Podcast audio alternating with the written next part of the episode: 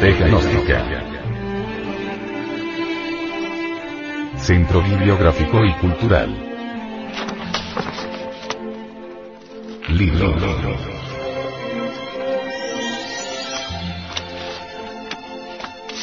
El misterio del áureo florecer. Autor. Samael Aumeor.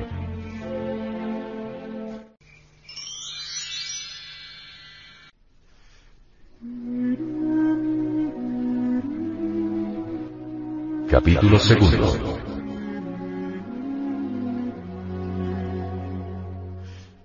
Rasputin.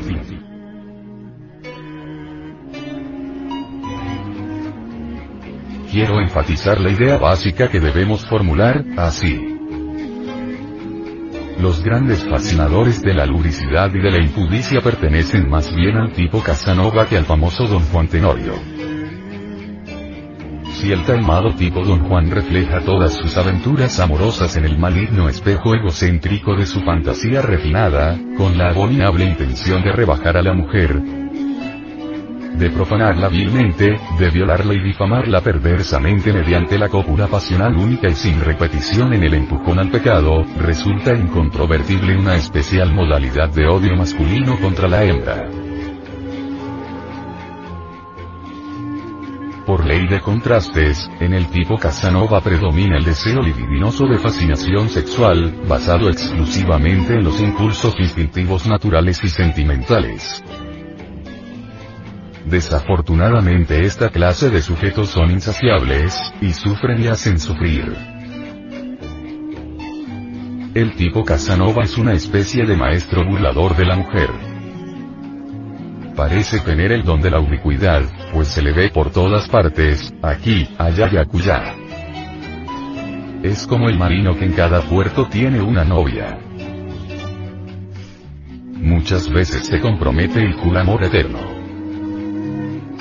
En contraposición del sadismo sexual refinado del tipo Don Juan, descubrimos en el tipo Casanova el homúnculo racional que quiere ahogar en lechos de placer el tedio insoportable de su propia existencia. Otra variedad, afortunadamente poco común del fascinador de mujeres, conviene que la designemos como tipo diablo. Uno de los más genuinos representantes de este siniestro tipo, fue sin duda alguna el monje Gregor Rasputin.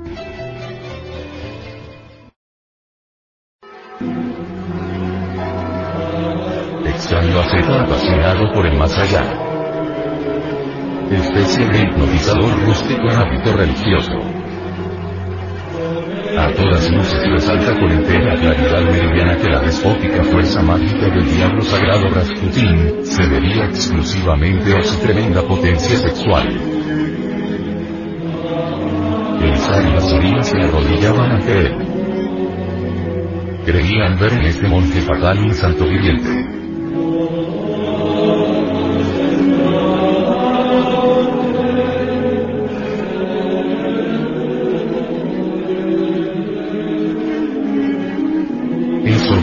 Rasputin encontró el ánimo de los zares muy dispuesto, gracias a amado Frances Patus, doctor.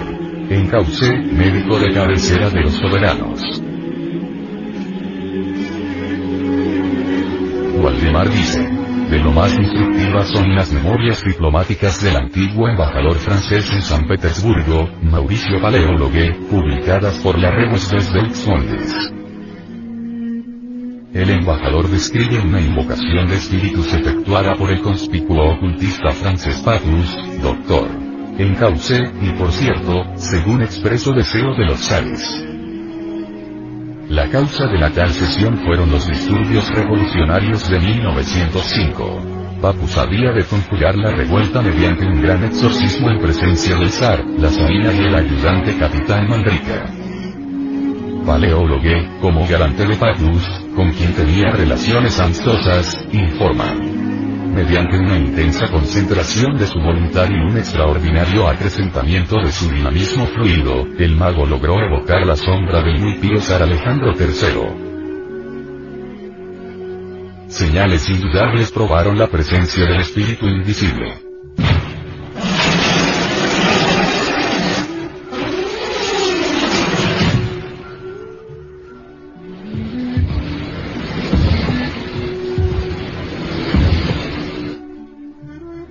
A pesar de la angustia que le oprimía el corazón, Nicolás II preguntó de todos modos a su padre si debía reaccionar o no contra la corriente liberal que amenazaba con barrer a Rusia.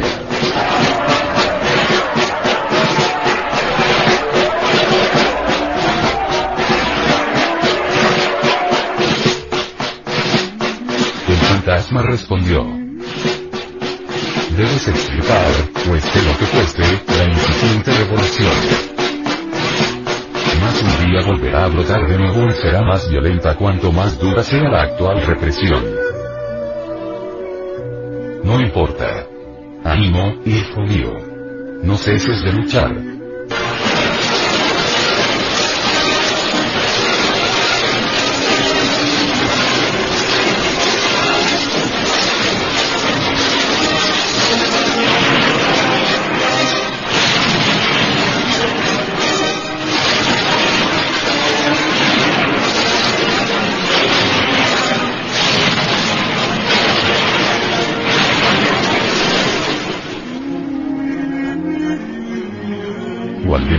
Sabio, dice.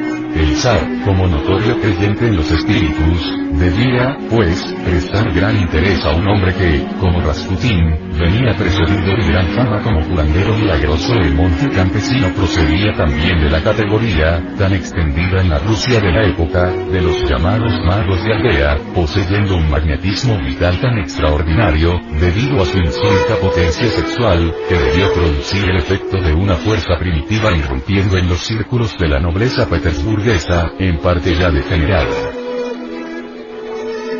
Una de sus primeras proezas en la corte fue tratar magnéticamente al heredero del trono, enfermo de hemofilia, logrando contener sus hemorragias, cosa que los médicos no habían conseguido. Continúa el sabio Valdemar diciendo, desde ese instante temblaron ante él grandes duques, ministros y toda la camarilla de la nobleza, pues la circunstancia de que tuviera en sus manos la vida del Servitz le granjeó la ilimitada confianza del zar y la zarina y esta confianza la supo utilizar en su provecho muy cabalmente. Gobernó a su antojo a los Ares, y por ende, a Rusia. Al aumentar constantemente su poderío, un grupo de adversarios de elevada alcurnia y posición, a cuya cabeza se hallaban el príncipe Yusupov y el gran duque Pavlovich, decidió suprimir al importuno monje milagroso. Y así, en una cena en el palacio del príncipe citado, le fueron servidos al monje invitado manjares y bebidas enconsoñados con cianuro de potasio, en dosis tan fuerte, que hubiera bastado para matar a una veintena de hombres o más en unos segundos. Pero Rasputin comió y bebió con creciente apetito. El veneno no parecía surtir efecto alguno sobre él. Los conjurados se inquietaron, pero siguieron animando al odiado a que comiese y bebiese más.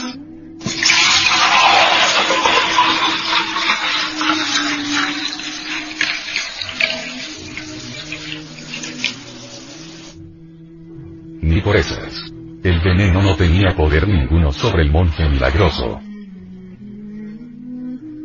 Por el contrario, cada vez parecía sentirse más a sus anchas el maldito.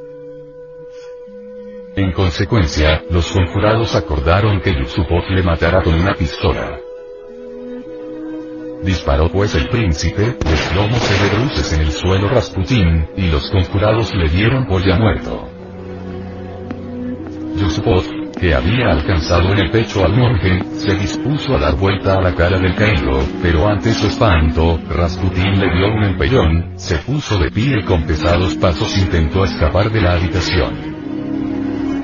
Entonces el conjurado Purischkewicz hizo cuatro disparos contra el monje, quien volvió de nuevo a desplomarse, alzóse otra vez, siendo ahora golpeado a bastonazos y patadas por el furioso Purischkewicz, hasta que pareció definitivamente rematado.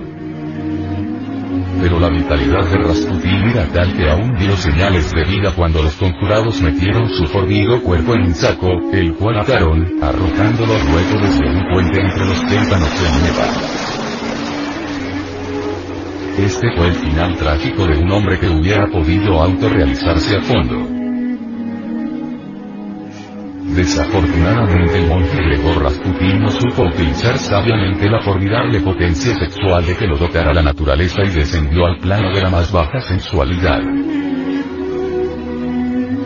Una noche cualquiera me propuse investigar en forma directa al desencarnado Rasputin. Como quiera que conozco a fondo todas las funciones psíquicas del Eidolon, o cuerpo astral del hombre auténtico, no me fue difícil realizar un desdoblamiento mágico. Vestido pues, con ese cuerpo sideral de que tanto hablara Felipe Teofastro Bombasto Leonel. Aureola para sexo. Abandoné mi cuerpo físico para moverme libremente en la quinta dimensión de la naturaleza, en el mundo astral. Lo que vi con el sentido espacial, con el ojo de Aurus, fue terrible. No está de más afirmar enfáticamente que hube de penetrar en una taberna espantosa donde solamente se veían barriles llenos de vino por entre los cuales se deslizaban aquí, allá y allá, multitud de horripilantes criaturas a semejanza de hombres.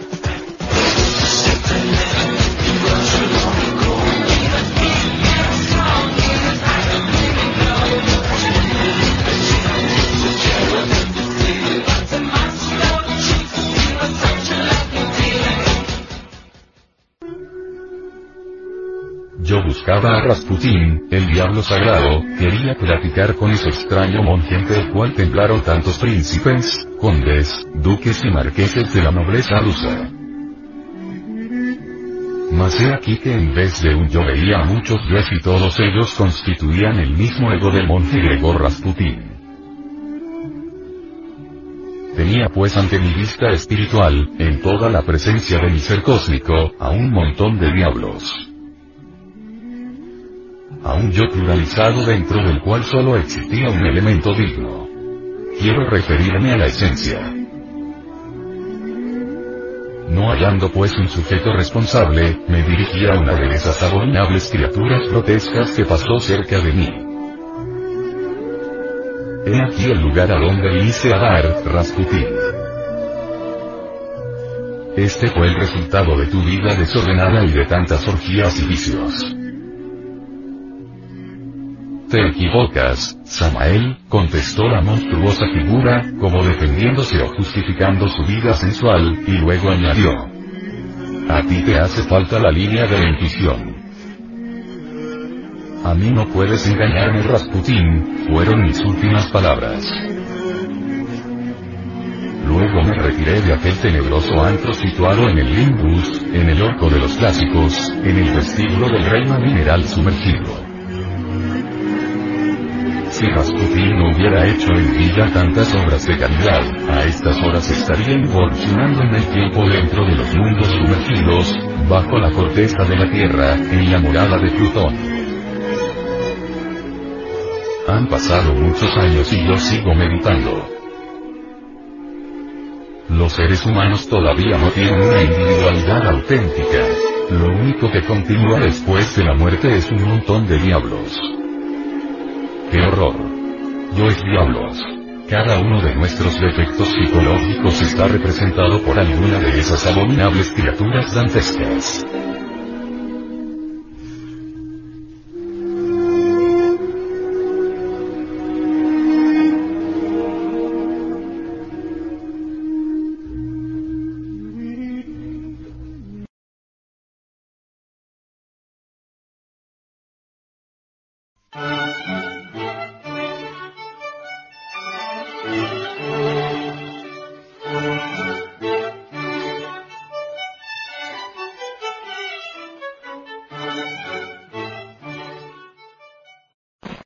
También dentro de la historia de la humanidad ha habido casos de hombres que se dice que son hombres excepcionales. Me refiero a los mutantes. ¿Qué es lo que nos podría usted ilustrar, doctor? Sí, hay mutantes. Uno podría transformarse en mutante si en realidad de verdad disolviera el ego, el yo. Porque indubitablemente el yo no es una, una fuente de bendiciones, sino más bien de desastres. El yo es un manojo de pasiones, odio, creencia, rencores, lujuria, alcohol, etc. Si uno, si uno lograra eliminar el ego, el yo. Solo quedaría en uno el ser. Y el ser en sí mismo es el ser. Y la razón de ser del ser es el mismo ser. Cuando el ser queda en uno y el ego ha sido eliminado, reina entonces la plenitud en nosotros. Los mutantes son individuos sagrados en el sentido más completo de la palabra. Individuos que lograron eliminar el ego, el yo. Individuos transformados. Es posible eso y nosotros tenemos métodos sistemas mediante los cuales podemos disolver el yo psicológico. Es decir, uno se podría transformar en un mutante, una persona con mayor conocimiento, con mayores experiencias, con mayores vivencias. Así es. Uno puede transformarse en un mutante si así lo desea. El todo está conocer, pues, el sistema, el método. Y nosotros, en nuestra institución, lo tenemos. ¿Podría usted darnos algunos nombres que usted piense que han llegado a ese estado ideal de mutante? ¿Cómo no? Con el mayor placer. Tenemos nosotros el conde San Germán. Se le menciona en la historia. Y aunque ustedes no lo crean, porque yo sé que no lo van a creer, por anticipado lo sé, existió durante los siglos XVI, XVII, XVIII, XIX en Europa. Se mueven las cortes de todos los reyes. Es amigo de María Antonieta. Es amigo de Luis XV. Figura en, toda, en todas las, cortes de esos tiempos. En Austria se le conoce como príncipe Rakoczy ¿Podría decirnos el nombre actual? ¿Quién es actualmente? Testimonios hay uno, y muy serio. Se trata de Giovanni Papini, el niño consentido del Vaticano. Entre paréntesis, fuera excomulgado por haber escrito su libro El Diablo. Él da testimonio en Gog sobre el conde San Germán. Y Giovanni Papini es un escritor muy serio tiene una pluma de oro. Viajaba él por el mar Índico por el año 1939. Recién, recién había empezado la Segunda Guerra Mundial. Y sobre la cubierta vio a un personaje verdaderamente enigmático. Resolvió abordarlo. El hombre se manifestó aceptable. Logró su amistad. No tuvo inconveniente alguna en mostrarle sus papeles de identificación. Se trataba del conde San Germán. Regresaba de Europa. Se había entrevistado con los, hombres de Estado. Había tratado de aconsejarles para que no cometieran el error de lanzarse a la guerra. Como quiera que los encontró tan empeñados en la dura batalla, no le quedó más remedio que regresarse al Asia. En Calcuta donde se, donde se detuvo el barco, el conde San Germán saltó a tierra. Allí le, recibieron un grupo de venerables ancianos, lamas tibetanos que habían venido por él. Con ellos se fue. Manifestó el conde San Germán a Giovanni Patini que él regresaría nuevamente al mundo occidental en el año de 1999, que ahora marcharía hacia su santuario del Tíbet. Y ahí el caso de un mutante. Los mutantes existen, aunque la gente no lo crea. Así que les diría a ustedes como Galileo, Ursemub Semum.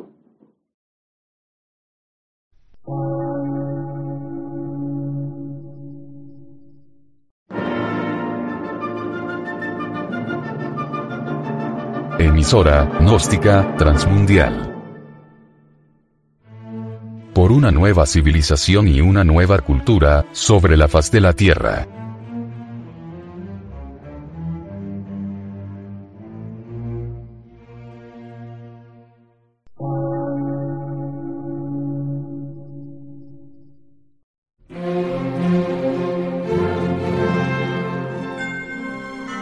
Medio de radiodifusión científico, artístico, místico y filosófico, de la Asociación Colombiana de Centros de Estudios Gnósticos, Antropológicos, Psicológicos y Culturales. A.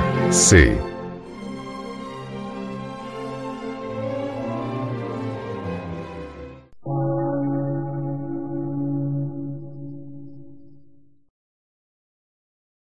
Lectura en movimiento. Difusión sin fronteras.